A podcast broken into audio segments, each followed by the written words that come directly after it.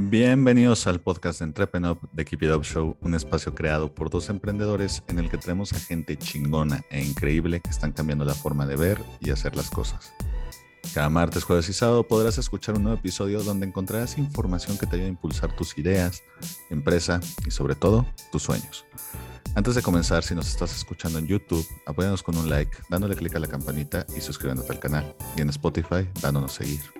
Hoy tenemos de invitado a Diego Reyeros, Country Development Manager de Make Sense México, organización internacional que apoya el desarrollo de proyectos sociales. Hablaremos con Diego sobre la importancia de entender tu problemática, los riesgos de que todos quieran denominarse emprendedores sociales y por qué nunca debes olvidar que todos tienen un contexto diferente. No importa que te dediques, keep it up.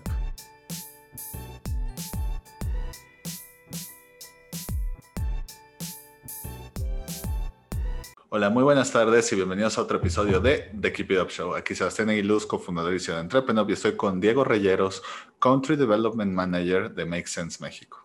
¿Cómo estás, Diego? Muy bien, Sebastián, muchas gracias por la invitación. Encantado de estar aquí con ustedes. Al contrario, encantados de tenerte por aquí.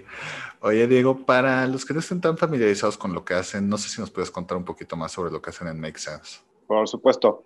Pues mira, Make Sense, eh, somos una organización internacional y nos dedicamos a desarrollar proyectos de impacto positivo siempre eh, en temas sociales y ambientales, muy alineados con los objetivos de desarrollo sostenible de la ONU. Em, y lo hacemos con tres diferentes sectores o actores, actrices. El primero, que es la columna vertebral de Make Sense, son las y los ciudadanos, que esta fue la base con el que inició Make Sense. Em, trabajamos con ellos muy de cerca para generar espacios de colaboración y de, articulación de un tejido social más sólido. También trabajamos muy de cerca con emprendimientos eh, que se conciban o que busquen volverse emprendimientos socioambientales. Y también hacemos palancas y, y, utilizamos mucho de la infraestructura que nos pueden acercar aliados del sector público, privado, internacional para poder generar aún más eh, impacto y un ecosistema aún más amplio de impacto que, que, hacemos con estos emprendimientos y estos ciudadanos y ciudadanas. Perfecto. Oye, cuéntanos un poquito tu origen secreto, Diego. ¿Cómo, cómo llegaste a este mundo? pues fue un camino un poquito eh, eh, diferente tal vez a los que llegamos a estar aquí en el tema de impacto. Yo empecé este, estudiando negocios, era, la verdad es que un chavo en una licenciatura con una visión muy de negocios y, y de generar, eh, pues tal vez una visión de capitalismo muy tradicional y, y, de negocios tradicionales, de generar valor económico. Este, tuve la gran oportunidad de, de, estudiar en, en, Canadá la licenciatura, me fui de chavo para allá, en Vancouver, eh, me metí a estudiar negocios, pero eh, por una y otra cosa me empecé a meter mucho a los eh, al mundo de, la política estudiantil, que ya en Canadá es como un, test run, como una práctica para, para, la política real. Y eso me empezó a meter mucho a temas de política, entonces eh, tenía mi plataforma política, un equipo político, hacíamos campañas y eh, llegué a ser vicepresidente de la Sociedad de Alumnos de una escuela de 30 mil personas. Entonces, pues de la nada empecé a sacar este, este perfil de, político o de líder social eh, y eso me llevó después de manera muy, muy extraña a, representar a México en el G20 como, como joven diplomático y de ahí me, catapultó esa oportunidad de haber ido a, Rusia a representar a México, pues a meterme a, todos estos temas de la diplomacia y, y, y, pues estarme ahí codeando con diplomáticos y gente de organizaciones internacionales que había estudiado temas sociales y ambientales y diplomáticos y de relaciones internacionales y pues yo he metido como, como un chismoso de los negocios que después pues, se sensibilizó en todas estas estos conceptos de negocios más inclusivos y holísticos como, como el emprendimiento social y los negocios sociales. Tal vez un poquito más largo, pero así es como he llegado a esta, esta etapa y este ecosistema. Perfecto. Oye, Diego, y por ejemplo, Ahora sí que, de hecho, hemos tenido bastantes emprendedores sociales, también organizaciones que apoyan el emprendimiento social. Eh, de, hecho, de, ya hemos tenido varios de Someone Somewhere, que veo que traes la, la sudadera. Eh, yo, yo lo que te quería preguntar es, eh, mucho, ahora sí que, ¿por qué en tu opinión el emprendimiento social puede ser un buen catalizador de cambio social en la sociedad? Vaya, vaya redundancia, pero sí. Totalmente, sí. Pues sí, como dices, traigo muy bien puesta no solamente la, la, playera y la sudadera de Someone Somewhere, que, que, son grandes aliados y amigos, pero la, la playera y la sudadera del emprendimiento social la tengo muy bien puesta también, porque eh, verdaderamente creo que, y no solamente yo, sino todos los que trabajamos, todas las que trabajamos en, en Make Sense a nivel global, verdaderamente creemos que si bien el emprendimiento social no es la solución, de hecho hace poquito sacamos, este, no es la única solución, perdón, hace poquito sacamos un artículo que justamente hablaba de eso, una visión un poquito ya más disruptiva después de una década de trabajar con emprendimientos socioambientales a nivel internacional. Sabemos que no es la única manera de generar el cambio, pero sí creemos que es una herramienta eh, vital y, completamente este, efectiva para poder generar pues soluciones no solamente que tengan este efecto económico positivo de generar valor económico como cualquier emprendimiento, cualquier pyme, cualquier startup, eh, pero realmente presionarnos a tener una visión muchísimo más social y ambiental, como bien sabes eh, tú y tu audiencia, ¿no? Pero además de eso, algo que tenemos en Make Sense muy, muy, muy tatuado es el hecho que hoy en día este wishiwasheo del concepto de emprendimiento social está realmente pues muy alto y cualquiera se puede nombrar emprendedor social o emprendedora social hoy en día o ambiental. Es bien fácil, la neta, y es un concepto que, que, lo estamos ya diluyendo a un nivel que desde Mixins creemos que pues está perdiendo un poquito ese enfoque que teníamos al inicio, ¿no? En 2013, 14, cuando en México en particular empezábamos a, a, meternos y mucha gente empezó a meterse realmente a meterle punch a estos conceptos y este ecosistema. Eh, y hoy en día es bien fácil mencionar que o, conceptualizarte como un emprendimiento, pero en Make tenemos muy este, cercano este concepto de los negocios sociales, como los define el profesor, Mohamed Yunus, que es un aliado muy cercano de, de Make Sense, alguien que nos ha guiado desde hace muchos años. De hecho, Make Sense sale eh, mencionado como una solución de negocio social en sus libros este, cada que publica uno, eh, porque justamente sabemos que es importantísimo poder tener una visión que realmente esté estructurada. Entonces, eh, como te decía, para es importante porque es, la, es una de las herramientas más eficientes, pero hay que tener cuidado que no se vuelva solamente un tema de social washing o green washing o este esfuerzo de simplemente pintar con una brocha el hecho de que, como dicen por ahí, la vieja confiable, ¿no? Este, yo soy un negocio social o emprendimiento social porque genero empleos, pues no, really, realmente tenemos que empujar un poquito más el concepto y generar estructuras que sean pues, un poquito más retadoras y más integrales y holísticas hacia los, los retos y problemas que estamos afrontando. Exacto. Fíjate que hace unas semanas estaba en un panel y, eh, ¿cómo se dice? Y estábamos ahí hablando y de repente hablaron de emprendimiento social y todo. Y más o menos dije algo parecido a lo tuyo porque era, eh, o sea, porque por ejemplo en Trepenum nos quisieron, o sea, pueden escuchar su emprendimiento social y yo, pues mira, yo creo que si le buscas una justificación lo puedes hacer. Eh, la verdad es que sí hemos sido muy reservados de no usar esa etiqueta porque bajo, ahora sí que bajo los estándares de Ver y yo, que somos los fundadores, no somos una empresa social, no porque tengan nada de mm. malo, y operamos en varias cosas que creo que se puede justificar, pero no entra en nuestra mera definición, ¿no? Y si nuestra mera definición no entra, está un poco difícil. Pero lo que decía en esa es de Mien, es que un poquito lo que tú dices, de, o sea, es que está muy padre el emprendimiento social, pero también uno debemos de quitarnos la idea que todos los emprendimientos tienen que ser emprendimiento social, número uno, mm. y, número dos, eh, que, que pues, eh, ¿cómo lo digo? Que no todo el mundo nada más porque diga soy emprendedor social lo es, ¿no? Porque justo el ejemplo que diste es el que siempre doy, el de, el de, no, pues es que yo genero empleo, entonces haces, hago un beneficio a la sociedad y ya bueno, pues sí, o sea, por ahí dicen que si le que le puedes encontrar una justificación a todo si le echas suficiente coco, ¿no? Por dos mm. minutos, pero, pero es justo eso. ¿Por qué crees que tanta gente ahora es solo porque, como tú dices, ahora se puso cool, eh, eh, suena bonito, suena como algo que puedes ayudar a eso. ¿O por qué crees que ahora casi todo el mundo se quiere poner esta etiqueta de emprendimiento social? Claro. Creo que puede haber varias razones, pero tal vez una puede ser un tema generacional, que realmente vemos una tendencia que, sobre todo, igual no, no, nada más generacional, tal vez de, de, tendencia global de momento, ¿no? Porque tenemos también en nuestra comunidad y yo veo muchos emprendimientos sociales y ambientales que no necesariamente son fundados por jóvenes, no, no el emprendimiento hace, de hecho, Antes estaba en una, en una plática en uno de sus programas grandes que tenemos, o de los más grandes que tenemos, y nos preguntaba alguien como, oye Diego, yo, yo tengo 50 años, estoy en el programa, pero eh, hablan del emprendimiento y la juventud y no sé qué, ¿yo puedo emprender?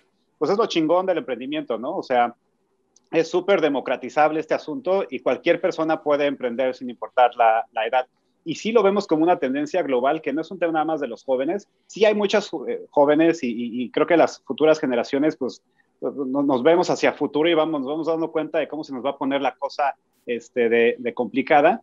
Eh, y pues tenemos esa sensibilidad, ¿no? Pero creo que también muchas personas que están emprendiendo, tal vez en un grupo etario un poquito más adelante, eh, igualmente están entrando con una visión un poquito más holística, un poquito más consciente de los retos socioambientales y creo que sobre todo de lo que puede generar tu emprendimiento en temas negativos si no te pones las pilas y no balanceas ese, esa huella de carbono, esa huella social o por ejemplo, eh, eh, que, aunque generes empleos, estás generando empleos positivos y verdaderamente de valor o no. Entonces, creo que es una tendencia, afortunadamente, que la gente se está metiendo, pero tal vez regreso al mismo punto, ¿no? Y qué bueno que ustedes, por ejemplo, desde Entrepreneur saben que pues no son emprendimiento social, pero por lo menos saben del, eh, y están bien conceptualizados, ¿no? Y, entienden que su valor tal vez es un tema más de, de comunicación o un tema más de concientización y de comunidad Em, y, pues no se esconden dentro del concepto, ¿no? Em, pero regreso a eso, que es importantísimo que sepamos muy bien, así como estamos generando más conciencia del concepto, eh, ir a lo, a, lo, a lo, siguiente, ¿no? Realmente generar una conciencia de cómo me estructuro, cómo me conceptualizo y qué opciones hay allá afuera, ¿no? Porque puedo ser una empresa B o puede ser, puedo ser una este, fundación estilo Ashoka slash emprendimiento social o puedo ser tal vez este, un negocio social como lo define Mohamed Yunus o muchos otros conceptos, pero sabernos guiar realmente hacia la estructura que tal vez nos acomode mejor y ser muy honestos con nosotros mismos y no nada más agarrarlo como un tema de tendencia, porque si no, pues bueno, se, empieza a diluir todo este impacto que realmente podríamos generar. Exacto. Sí, no, y tomando lo que dices y de lo que tenemos bien claro fue de, pues es que si hacemos estas prácticas, por aquí esto está bien, cuidamos esto, accedemos a esto, lo que sea. Pues no, no, y está bien, y está, y o sea, no sé, yo soy muy fan del emprendimiento social. Literal, creo que si agarras todos los episodios, ya, yo creo que el 70% son emprendedores sociales de los que se han dado una vuelta por acá. Pero, pero yo creo que como emprendedor es muy importante saber qué eres y qué no eres, ¿no? Y justamente mm. también para poder mejorar y todas las cosas. Y sobre lo que decías de la edad, me da curiosidad. ¿Tú ya viste una película española que ahorita está, bueno, que hace unos meses estaba en el cine que se llama abuelos con arroba. No, pero me la, me la, voy a apuntar, pero cuéntame. Justamente, digo, sin spoilers a todos, pero yo agarré y dije, no sabes cómo disfruté esa película por dos razones. La primera, eh, el tema, que es básicamente son tres viejitos que necesitan dinero y que pues nadie les da trabajo por obvias razones. Eh, y entonces por lo mismo dicen, ¿sabes qué? Vamos a emprender y poner una guardería. Eh, entonces justo va mucho con ese mensaje que tú dices. Pero además de eso, es a mí se me hace, uno, una genial sátira de, de, las personas que están entrando al mundo emprendedor que no saben dónde. O sea, hacen mucha burla de que, por ejemplo, dicen, no, necesitamos un business plan y para cada startup y el modelo Canvas y el coworking y todos se quedan así como, ¿qué? ¿Qué digo? Ahí, ahí, lo ponen de viejitos, pero realmente un poquito estaba, yo me acuerdo de primera mano que así estaba cuando, cuando nosotros empezamos, de, de qué hablan. Claro. ¿Qué es esto? Y dos, la verdad creo que da muchos buenos tips para alguien que está empezando. Obviamente, no quiero que nadie que escuche esto me escriba Sebas. Yo apliqué al 100% lo que decían en la película y no tengo mi negocio exitoso. No, bueno, es para, es para el principio y es una buena base, pero, pero sí, te la recomiendo bastante. Creo que los que estamos en el ecosistema la podemos disfrutar bastante. Y, la disfrutamos. Está, está bueno. Sí, la voy a, la voy a revisar. Y sí, mira, la verdad es que hasta, hasta a nivel personal en, en, en, esta industria, en este ecosistema, como le llamamos nada más entre nosotros, y, y, y, de cuando salgas y, en alguna otra industria y le llamas ecosistema, se te quedan viendo como, ¿a qué te refieres? ¿A la biosfera o, o qué onda? Exacto. Este, pero bueno, dentro de este ecosistema, eh, la experiencia que hemos tenido en Maxens y yo personalmente con emprendedores y emprendedoras este, de, de, edades más adelantadas, la verdad es que ha sido súper rica porque realmente te retas a ti mismo porque, pues sí, al final de cuentas esta industria está llena de chavos y chavas, millennials, centennials y los alfas o los que se vienen después, ya no sé cómo les van a llamar, pero estamos, está retacada de estas personas y, aún así tenemos que pues, tener la apertura de poder incluir las visiones de muchas diferentes generaciones, ¿no? Y, nosotros nos hemos retado muchísimo a poder pensar y, ver cómo ajustamos nuestro lenguaje, los, las canvas, eh, las metodologías, que se nos puede dar muy fácil a, generaciones más jóvenes, pero que pues, obviamente hay que ser súper inclusivos y, realmente este, no solamente ver la diversidad desde el punto de vista de género, que creo que lo hacemos eh, bastante bien en esta industria, siempre con muchas áreas de oportunidad, pero pues lo tenemos ahí, y también pues seguir haciéndolo también un tema generacional, ¿no? Hay algunas iniciativas muy cool como ABU de César, que está por ahí en el ecosistema mexicano, que está trabajando en emprendimiento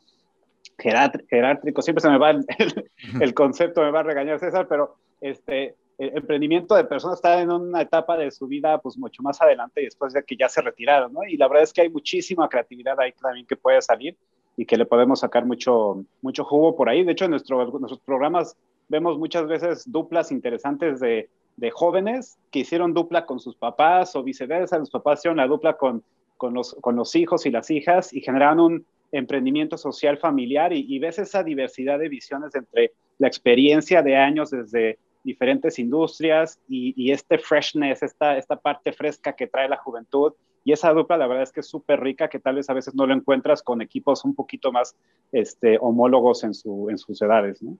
Exacto. Sí, no, y al final del día, eso ni siquiera es nuevo. La gran mayoría de las pymes son negocios familiares, que mm. ahora sí que lo que es, hay una frase que que creo que lo explica mucho, que mientras más diverso, mientras más diversidad hay en, el asunto, de todo tipo, como tú dices, no solo de sexo o de raza, eh, de nacionalidad, sino también de edad, de contextos, de muchas cosas, eh, más rica es la vista, porque pues tienes muchos más puntos de vista, ¿no? Y, Totalmente. Y cada vez es más, eh, pues es que es muy fácil, ¿no? Es muy fácil caer en esa parte de, es que no está siendo cruel. Sobre todo creo que con los emprendimientos sociales eso puede pasar. Eh, hace, un, hace un rato también vi una serie de Netflix que es Guerra de Vecinos mexicana. Y hacen un, hay un episodio, voy a tratar de spoiler lo menos posible, pero hacen un episodio tipo, donde se inventan una app eh, parecida a, a, empresas, este, pues, pues, esto que ya está muy de moda, ¿no? Lo de una aplicación para que pidas una trabajadora doméstica que te ayude, etcétera. Mm. Y algo que creo que sirve bien de ejemplo es que justamente el que la quiere poner nunca ni siquiera había hablado con una trabajadora doméstica, mm. ¿no? Y, entonces empieza a tratar de hacerlo desde su contexto y de nuevo, sin tratar de spoiler, pues básicamente por lo que sea que no sale bien, no sale bien cuando no tomas en cuenta eso. y creo que entra dentro de la misma necesidad de diversidad de puntos de opinión, ¿no? De, de, saber, de conocer la problemática realmente y que, y que creo que muchas veces cuando fuimos a un Reasonable fue de lo primero que nos dijeron de cuídate que cuando estés resolviendo un problema no estés creando un problema más grande, ¿no? Y, claro. y justamente por tu falta de entendimiento del problema. Y creo que eso es algo bastante importante y que, y que hay que tomarlo en cuenta como emprendedor. Pero bueno. Sí, totalmente. Oye, Diego, y por ejemplo, ¿Cómo se siente esto de estar en el ecosistema, pero no con una empresa propia, sino como una organización que apoya emprendimientos de diferente tipo? ¿Cómo, cómo te cambia la visión, en tu opinión, de, de otras personas en el ecosistema? Claro, pues la verdad es que es súper rico y, y es, es, una posición de, de, privilegio, en verdad, porque al ser, un, hacer, hacer una organización referente para, para muchos o pocas personas este, dentro del ecosistema, no solamente mexicano, pero, pero afortunadamente Mixens en, en, una década hemos podido eh, eh, llegar a más de 150 ciudades en 50 países, este, y, y es una diversidad de, de perspectivas y de, y de, necesidades y de retos pues muy amplia, ¿no? Y eh, obviamente no, nos, no somos... Este, ajenos a los retos de un emprendimiento, porque al final de cuentas, pues todavía no somos, somos internacionales y tenemos tal vez un poquito más de tranquilidad desde el punto de vista financiero y ya sabes, los retos que se pueden afrontar tal vez eh, todas y todos los emprendimientos iniciales y de etapas tempranas, que de hecho hay un, hay un número que a mí me encanta bueno, no me gusta, pero es una referencia y un reto para nosotros muy fuerte en temas de emprendimiento, que es eh, un, dato que sacó el, el, Failure Institute hace, ya hace un par de años, igual ahorita ha cambiado, pero lo voy a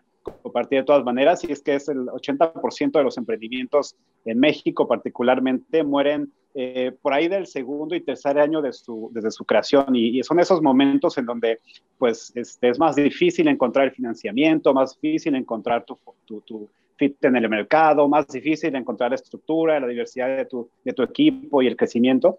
Eh, y si te pones a pensar, pues la gran mayoría de emprendimientos eh, tradicionales y socioambientales de nuestro ecosistema eh, están en esa etapa. O sea, la, la, mayoría de la gente con la que hablas está en esas etapas tempranas y, y los Someone Somewheres, los Iluméxicos, los, muchos de estos este, emprendimientos sociales que ya están establecidos, pues son los menos realmente en nuestro sector, ¿no? Y por eso tenemos tan poquitas eh, inversiones y salidas de, fondos de inversión en temas de emprendimiento social, porque realmente ese, dato que sacó el Failure Institute este, es verdadero, el 80% muere en esa etapa y no lo vemos pasar esos dos, tres años a, llegar al crecimiento. Entonces, eh, poderlo ver desde nuestra parte y poder tener esa tranquilidad y poder apoyarles, la verdad es que esas, esas este, sonrisas que vemos, esos agradecimientos que recibimos de toda nuestra comunidad es súper eh, rica. Y, y, tal vez, perdón si me empiezo a ir hacia otro lado, pero justamente ese tema, esta palabra de comunidad para nosotros es importantísimo desde Make Sense como un actor de este sector, porque la palabra comunidad para nosotros no solamente el tema de de que tal vez muchos utilizamos en el, en el, ecosistema, de que cada quien tiene su comunidad, ¿no? Y la comunidad de esta organización y la comunidad de esta otra organización y mi comunidad, eh, en Nexens lo, lo, queremos percibir como un tema un poquito más compartido, ese tema de la comunidad, porque regresando a eso que te decía de nuestra visión del emprendimiento no es suficiente, y sobre todo el emprendimiento social no es suficiente para la Agenda 2030, para lo que nosotros estamos buscando es que se generen comunidades y una perspectiva más comunitaria de generar masificación de estos temas y generar masificación de las movilizaciones de ciudadanos, que son, como sabes, el otra área que nosotros trabajamos, porque sabemos que si nos enfocamos solamente a encontrar, a glorificar a estos fundadores y fundadoras de emprendimientos socioambientales que hicieron una idea muy chingona, por más que cambiemos la narrativa que se está generando mucho de entre unicornios a cebras, y yo siempre he dicho, bueno, no, pues ni siquiera caballos, estamos un chingo de caballos ahí afuera este, eh, eh, empujando, porque no es suficiente esta narrativa de encontrar estos, estos Ubers, estos Facebooks, estos Instagrams que vayan a venir a, hacer un eh, tema tan disruptivo que nos cambie el sistema. Tenemos que no, no, solamente enfocarnos en generar estas iniciativas en formato de negocios sociales, sino pensar también en cómo masificamos esta acción y traemos movimientos, pero realmente hablando de millones de personas. Y por ejemplo, en Nexens, nosotros como actores, actrices de este ecosistema, eh, eh, y siendo referentes en algunos de las ciudades y los países donde estamos, nuestra visión es esa, es dejar nada más de hablar y de buscar y de acelerar esos emprendimientos socioambientales y que eso sea nuestro único objetivo.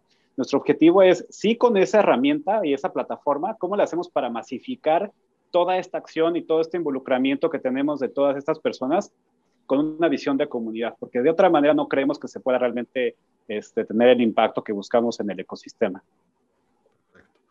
Oye, justo dándole segunda parte a esa respuesta, eh, ahora sí que como alguien que está viendo y trabajando con varios ecosistemas de varios países, eh, creo que la palabra del día de hoy es ecosistema, ahora que lo pienso. Pero, pues ahora sí que aunque todos estamos en Latinoamérica, pues es muy diferente de Chile, de México, de, pues, Estados Unidos, lo que sea. Eh, ¿cómo, ¿Cómo ves el ecosistema? Mexicano como alguien que está viendo el bosque más que, más que los árboles, ¿no? O sea, ya sé que, ya sé que no te gustan lo, los unicornios y cebras, pero pues ya, de hecho, estoy seguro, seguro conoces a Juan del Cerro, ¿no? Claro. Un dato, un dato curioso de, de aquí, de, bueno, para los que no lo sepan, eh, pues nosotros grabamos con bastante anticipación, ¿no? Y justo en su episodio, lo grabamos con varios meses, y lo tuvimos que adelantar un poquito porque justamente hablamos sobre por qué no había ningún unicornio mexicano, no sé cuánto, etcétera. Y entonces salió uno. Ajá, exacto. Nadie me dice, pero pues oye, eh, ¿y si sale uno? Y yo, nada, no creo que salga uno de aquí que salga tu episodio. De repente creo que como a las, como a las dos semanas, ¿cuál fue? Se me fue. Eh, o sea, sí, fue, just, fue justo Kavak, y luego que Sibitzo, y ahora que pues, Cliff, etcétera. Entonces, eh, o sea, yo entiendo esta plática y, por ejemplo, el episodio de Juan, para el que lo esté escuchando, es bastante bueno y justamente hablamos sobre esto de empresas cebras, etcétera. Literal, el episodio se llama ¿Qué son las empresas cebras? Eh, pero pues te pregunto, o sea, ¿cómo, cómo se ve eh, esta parte de, eh, ¿cómo se llama? Por cierto, perdón, ecosistema mexicano, porque los subestimé de que en unos dos, tres meses me iban a, me iban a sacar un, unicornio. Dije, no, no creo que salga uno tan rápido. Y chin, salieron tres. Pero bueno. Eh, ah, ya valió tu descuento en Cabal. Ya, ya valió. O, al revés, es que son tan chingones, son tan chingones que, que superaron cualquier expectativa.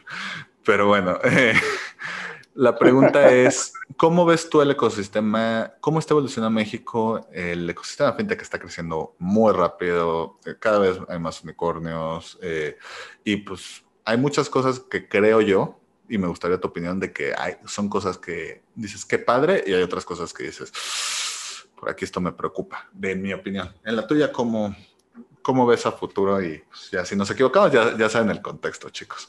O sea.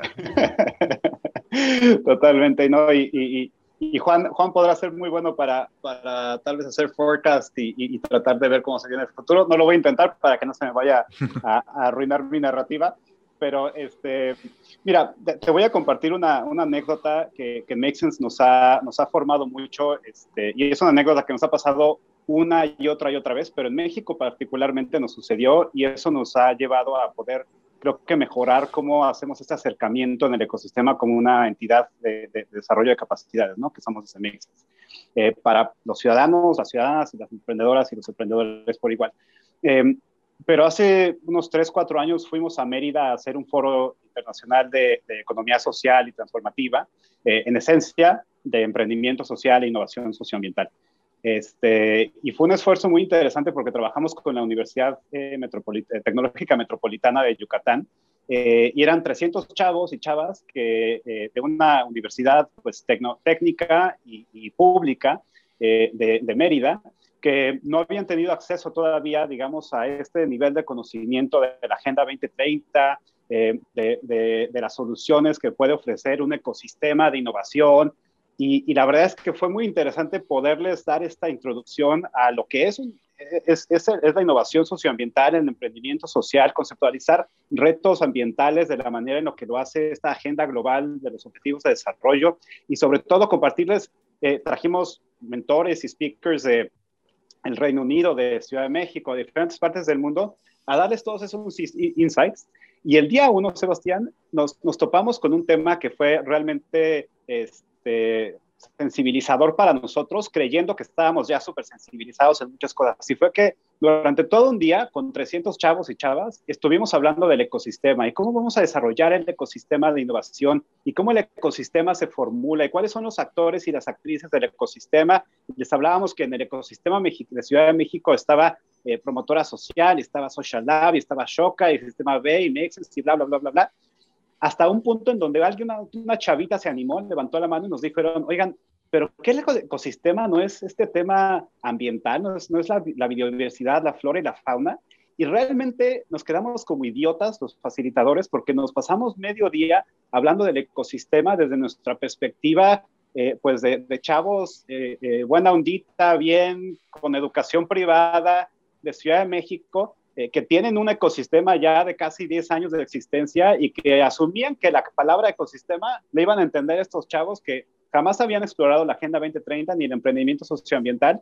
Y al final de todo esto, bueno, les dimos el insight de qué nos referíamos por ecosistema, lo cambiamos por sector y obviamente nos alineamos mucho más en su contexto.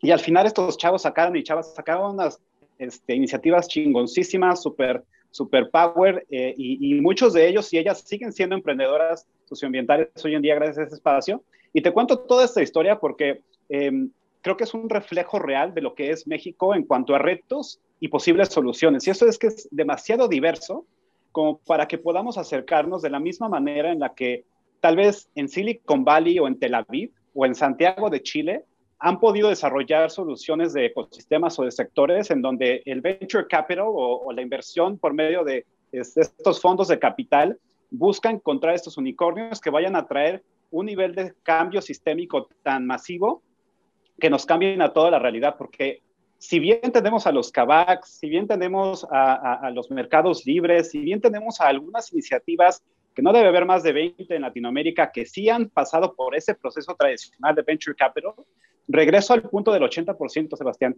Si el 80% de los emprendimientos están muriendo en México y Latinoamérica antes de sus tres años, jamás vamos a poder emplear suficientes jóvenes, jamás vamos a poder frenar las desigualdades sociales y frenar el cambio climático por medio de emprendimientos socioambientales si estamos intentando invertir millones de pesos en tan solo unos cuantos que tal vez salgan. Porque si te volteas a ver a Yucatán, si te volteas a ver a Baja California, si te volteas a ver a Oaxaca y a Chiapas o a Tabasco, el ecosistema como lo conocemos no existe. Y por más que estemos trabajando en el desarrollo, que en Nexens, por ejemplo, estamos trabajando en diferentes iniciativas de desarrollar ecosistemas en diferentes estados con gobierno y con sector privado y todo esto, de todas maneras, no podemos entrar a desarrollar un ecosistema de venture capital desde cero en, desde cero en, esos, esos lugares, porque simplemente no va a funcionar de esa manera. Y la narrativa que tenemos, la estrategia que tenemos en Nexens es que lo hagamos por medio de comunidades y de colaboración y sobre todo que esos emprendimientos, lo que nosotros percibimos y hemos visto históricamente es que la única manera que salgan adelante no es esperar a que les vaya a caer ese millón de pesos, esos 10 millones de dólares en su primera ronda de inversión, porque el 80% de ustedes, chavos, chavas que nos están escuchando, probablemente no lleguen ahí, desafortunadamente. Pero si se quieren pasar ese otro lado, lo que tenemos que hacer es tener una perspectiva de crecimiento orgánico por medio de ventas, encontrado un mercado nicho o un mercado grande el cual esté dispuesto a pagarnos por esos servicios o esos productos y que como emprendimientos socioambientales estemos resolviendo retos y, generando soluciones a partir de eso.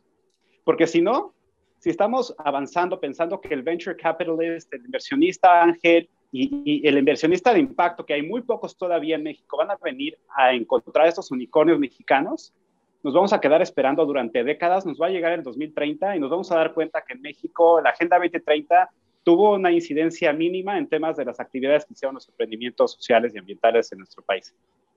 Exacto. No, totalmente de acuerdo. Eh.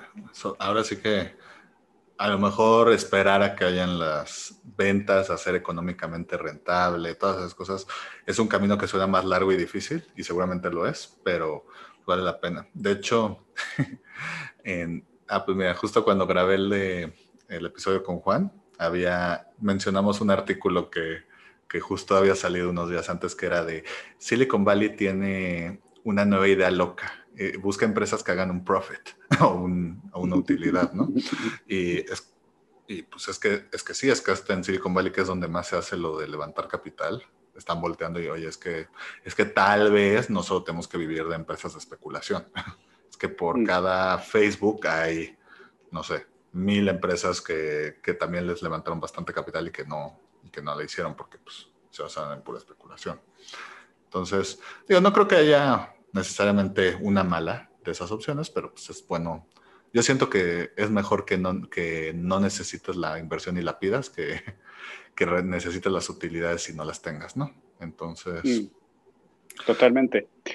Y sabes que, algo, algo que, que, me gustaría sumar aquí es, eh, creo que un, aprendizaje, si bien es un contexto muy diferente, pero un aprendizaje que muchas organizaciones como nosotros de soporte, como nos, nos, nos conceptualizamos, nos llamamos, este, nosotras mismas, porque nadie más nos, creo que nos llama así, pero nosotros, organizaciones de soporte dentro del ecosistema o de este sector, eh, nos podemos llevar es que hace poquito cerró una de las de los casos que creíamos de éxito más importantes a nivel global. En el Reino Unido cerró esta iniciativa, la GSEN, por sus siglas en inglés, la Global Social Entrepreneurship Network, que tenía años de operar y era el referente en, muchas regiones en cómo se podía estructurar estas eh, redes de organizaciones de soporte al emprendimiento social, que éramos los Make Sense, los Social Labs, los este, Mass Challenges, los Village Capitals, los, todas estas organizaciones que estamos aquí, los Unreasonables, los iLabs, todos estos que estamos aquí para ayudar a los emprendedores.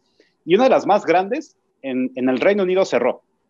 En un, ecosistema, un sector en donde pues, este concepto del negocio social y de las empresas sociales está muy avanzado, tal vez 10, 20 años adelante del mexicano. Y, tres de los aprendizajes que dejó el, último director de la, de la, de la GSEN, em, pues decía que lo primero es que seguimos extremadamente eh, underfunded o sin suficientes financiamientos al ecosistema. Entonces, ¿qué significa? Que si después de 20 años ellos de haber trabajado no trajeron a, los venture capitalists, a los inversionistas y suficiente capital hacia el ecosistema, significa que pues vamos a tener que encontrar otro camino. Y para nosotros, por eso mismo, el camino es crecimiento orgánico más lento, sí, pero es más difícil crecer, sí, pero es más seguro que llegues al final o que continúes hacia el futuro si vas lento, seguro y orgánicamente. El segundo aprendizaje que él, él dejaba, eh, o toda la organización dejaba, es que hay, hay muy poquitas organizaciones todavía. Entonces, estamos súper, sobre todo en el contexto mexicano, estamos súper centralizados en México, Monterrey, Guadalajara, y algunos brotes por ahí como Aguascalientes con Unreasonable, algunos brotes por ahí como Veracruz con iLab y algunos brotes así que salen en diferentes partes, CEO en Oaxaca, algunos brotes así, pero somos muy pocos todavía y necesitamos muchísima diversidad. Y el tercero es simplemente que ya sabemos qué funciona, pero no sabemos realmente cómo acercárselo a las personas y sobre todo a estos emprendimientos socioambientales. Entonces, realmente tenemos que estar pensando si el approach de inversión y de venture capital que todos glorificamos es el correcto, si tenemos que encontrar un camino un poquito diferente. Exacto. Oye, y perfecto. Oye, Diego, para ir terminando, a todos los invitados de The Keep It Up Show les pedimos tres sí y tres no para emprendedores, es decir, tres cosas que un emprendedor debería hacer sí o sí y tres cosas que debe evitar a toda costa. Tres mandamientos y tres pecados capitales. ¿Cuáles serían los tuyos? Súper. Como buena agencia de innovación, te voy a innovar un poquito y te voy a dar dos, dos sí, dos no y uno sí slash no, uno combinado. Va, Entonces, voy a empezar por lo, lo, positivo. El sí resume, el primer sí resume mucho de lo que te vengo eh, comentando y les venimos comentando a todos, que es para nosotros, crecimiento orgánico es la respuesta en México. El crecimiento orgánico no depender ni esperar tal vez de, los, fondos de inversión que lleguen a ti. ¿Por qué? Porque la gran mayoría no lo va a recibir. Entonces, encuentra tu nicho, encuentra tu, tu mercado, encuentra el fit correcto para que empieces a vender y vas a llegar eventualmente a ese crecimiento paso a pasito.